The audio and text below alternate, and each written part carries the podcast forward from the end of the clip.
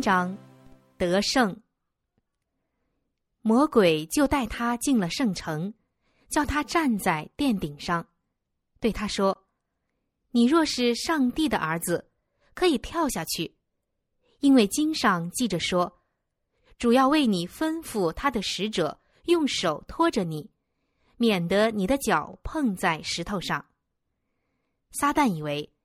他现在是用耶稣自己的方法来对付他了，这狡猾的仇敌居然也抬出上帝口里所出的话来。撒旦仍然以光明天使的外貌出现，并且很明显，他熟悉圣经，也明白其中的意义。在前一次试探中，耶稣用上帝的话来支持自己的信心，这一次。试探者也用上帝的话来掩饰他的欺骗。撒旦声称，方才自己不过是要试探耶稣的忠贞，现在则对他坚定不移的信心表示赞赏。既然救主已经显示了信靠上帝的心，撒旦就怂恿他再给出一个凭据，来证明他的信心。但是。这一次试探的开头又带着不幸的暗示：你若是上帝的儿子，撒旦要引诱基督回答这个“弱”字，但基督丝毫不给疑惑留地步，他绝不肯为了给撒旦一个证据而冒性命的危险。魔鬼试图利用耶稣人性的软弱，怂恿他擅自冒险。可是他不能强迫人犯罪，只能用诱惑的手段。他对耶稣说：“跳下去。”他知道不能把耶稣推下去，否则上帝必定伸手相救。他也不能强逼耶稣自己往下跳，除非基督甘愿顺从引诱，否则他绝不能被撒旦战胜。地上或阴间所有的权势。都不能强逼耶稣在他父的旨意上有丝毫偏离。试探者不能强迫我们行恶，若非人愿意，否则撒旦是不能支配人心的。只有意志先予以赞同，握住基督能力的信心先行放松，撒旦才能在我们身上施展他的魔力。但是。我们心中每一个犯罪的欲念，都给撒旦提供了一个立足点。我们与神圣标准之间的每一分差距，都是一扇为他敞开的门，放他进来试探我们、毁灭我们。人类的每一个过失，每一次失败，都给撒旦留下了毁谤基督的机会。当撒旦引述上帝的应许。主要为你吩咐他的使者时，他删去了“在你行的一切道路上保护你”这句话，也就是说，在上帝拣选的一切道路上保护他。耶稣不肯偏离顺从的道路，他固然完全信任他的父，但他绝不愿擅自置身于危险之中，使他的父不得不出面干涉。救他脱离死亡，他绝不愿勉强上帝援救他。若是如此，他就不能给人做信靠和顺从的榜样了。古代以色列人在旷野里干渴难忍，要摩西给他们水喝，他们呼喊说：“耶和华是在我们中间，不是？”现在，耶稣应付撒旦的话，经上记着说。不可试探主你的上帝，正是重述摩西当年对以色列民的回答。上帝为以色列人行了许多奇事，然而他们一遇患难就生出怀疑，竟还要求上帝拿出凭据来证明他的同在，因为他们不信，就想试探上帝。现在撒旦也想鼓动耶稣这样做。上帝已经宣布耶稣是他的爱子，现在还要什么凭据来证明这一点呢？试探上帝的话，也就是试探上帝。我们若向上帝求他未曾应许的事，同样是在试探他，也就显明了我们的不信。我们向上帝祈求，不是要试验他是否会成就他的话，而是因为相信他一定要成就；不是要试验他是否爱我们，而是因为他确实爱我们。人非有信，就不能得上帝的喜悦。因为到上帝面前来的人，必须信有上帝，且信他赏赐那寻求他的人。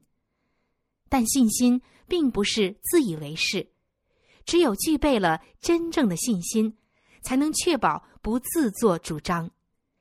因为自以为是的精神是撒旦用来假冒信心的，真正的信心能握住上帝的应许。并结出顺从的果子。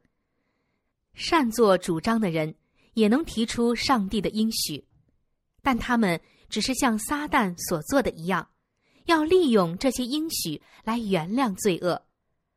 本来信心能引领我们的始祖依靠上帝的爱，顺服他的命令，但他们却擅作主张，以致违反了他的律法，还指望他的大爱。会救他们脱离犯罪的后果。单单要求上天的恩典，而不履行蒙怜悯的条件，这绝不是信心。真正的信心是以圣经的应许和条件为根据的。在撒旦无法使我们怀疑上帝时，便往往煽动我们犯擅作主张的罪。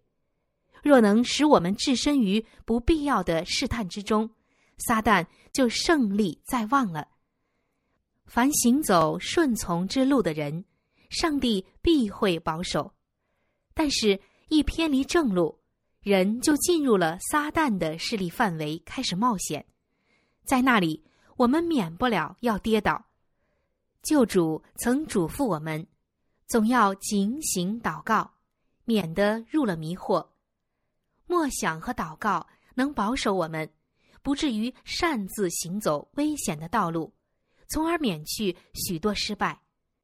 然而，在我们受试探攻击时，也不该失去勇敢的心。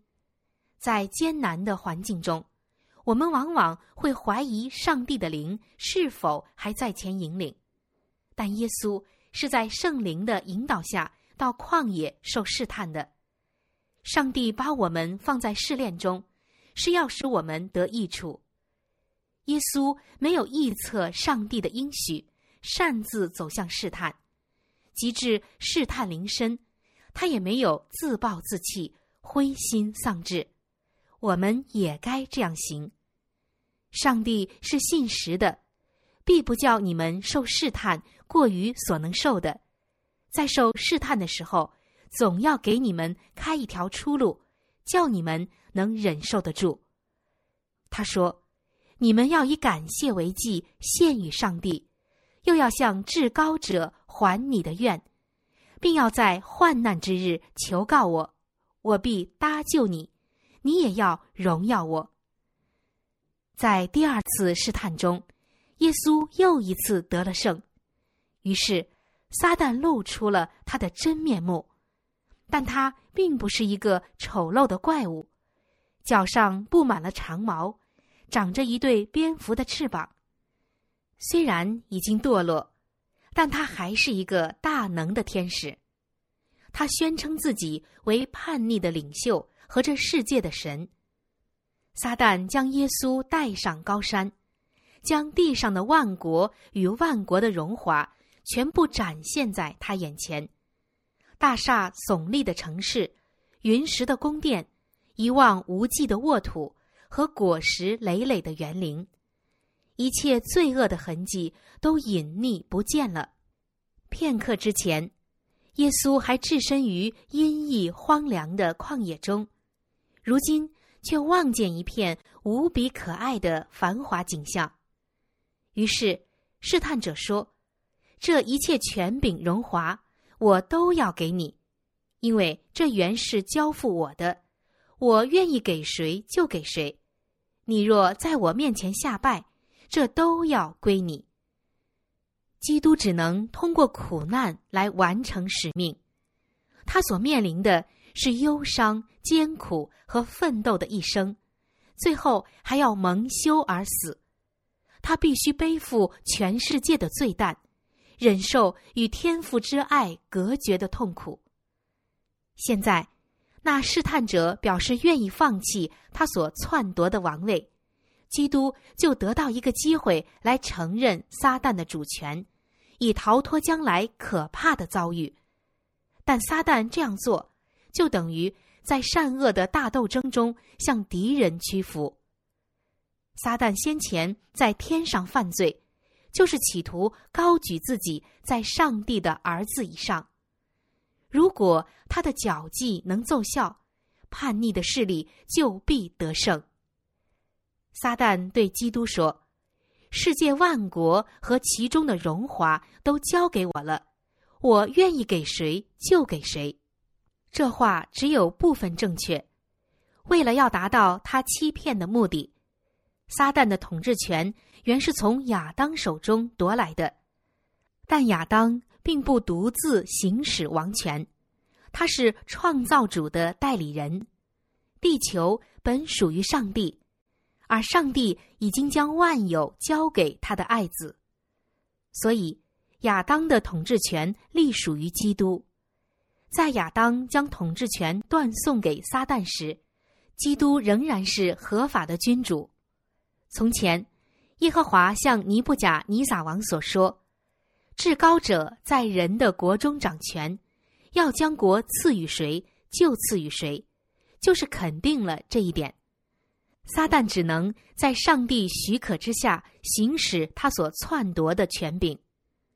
试探者表示，愿意将世界和其中的荣华奉送给基督。他其实是企图要基督让出他真正的王权，而在撒旦的权下做王。这也是犹太人所盼望的王权。他们希望得到属世的国度。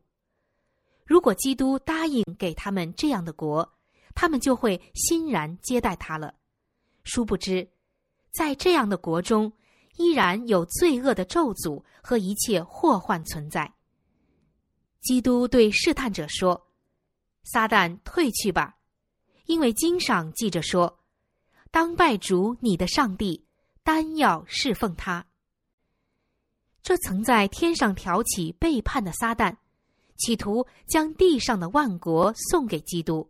从而收买他，使他臣服于罪恶的权势，但基督绝不出卖自己，他是来建立一个公义之国的，这个宗旨他绝不会放弃。相比之下，撒旦这个策略用在人类身上就成功的多了。撒旦将世界上的国权赐给人，是以承认他的主权为条件的，他要他们牺牲正义。不顾良心，放任私欲。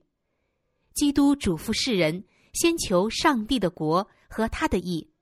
撒旦却凑到他们身边说：“考虑永生的问题固然不错，不过若想在世界上获得成功，你就必须侍奉我。我掌握着你的幸福，我能给你财富、享乐、荣誉和快乐。你要听我的劝告。”不要让什么诚实、自我牺牲等荒诞的观念迷惑你，我必在你面前为你开路。许多人就这样受了欺骗，他们愿意为自己而生活，于是撒旦便心满意足了。他用获得属世权柄的希望引诱世人，借以辖制人心。但是，撒旦给人的权柄本不是属于他自己。而且很快就要从他手中夺去，作为交易，他骗取了人类以上帝儿子的名分承受基业的特权。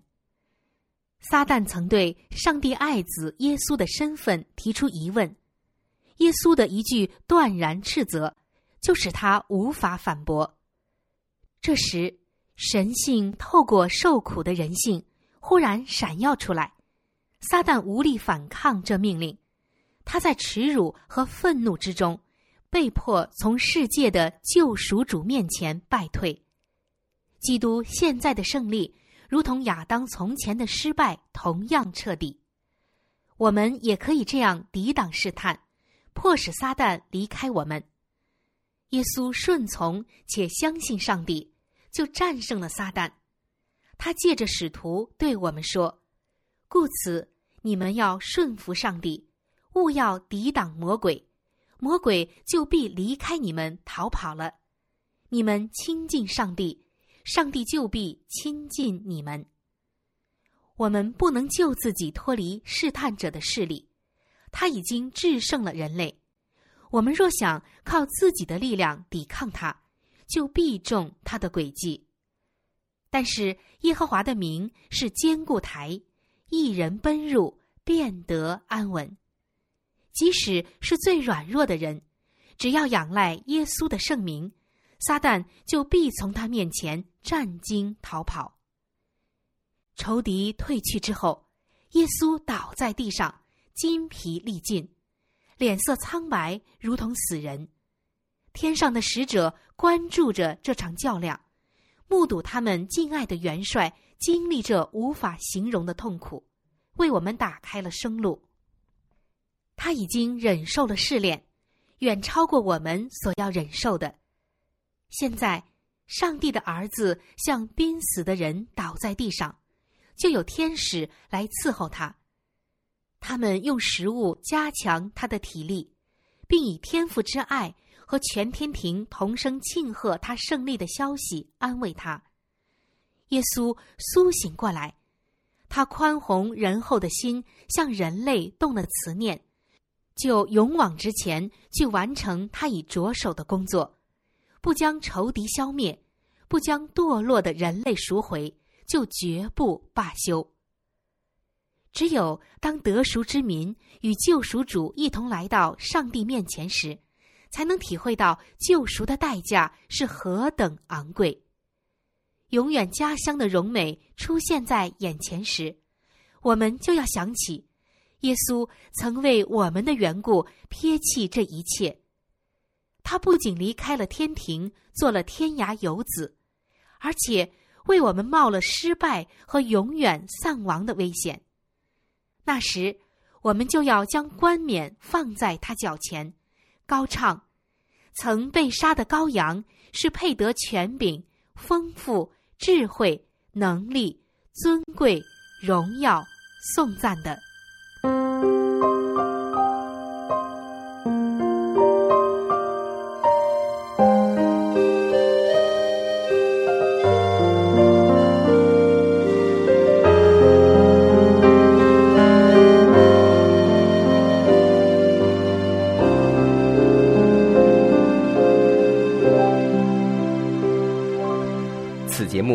巨响媒体为您精心呈现。若想收听更多节目，请您浏览 w w w. 到 loudvoicemedia. dot com。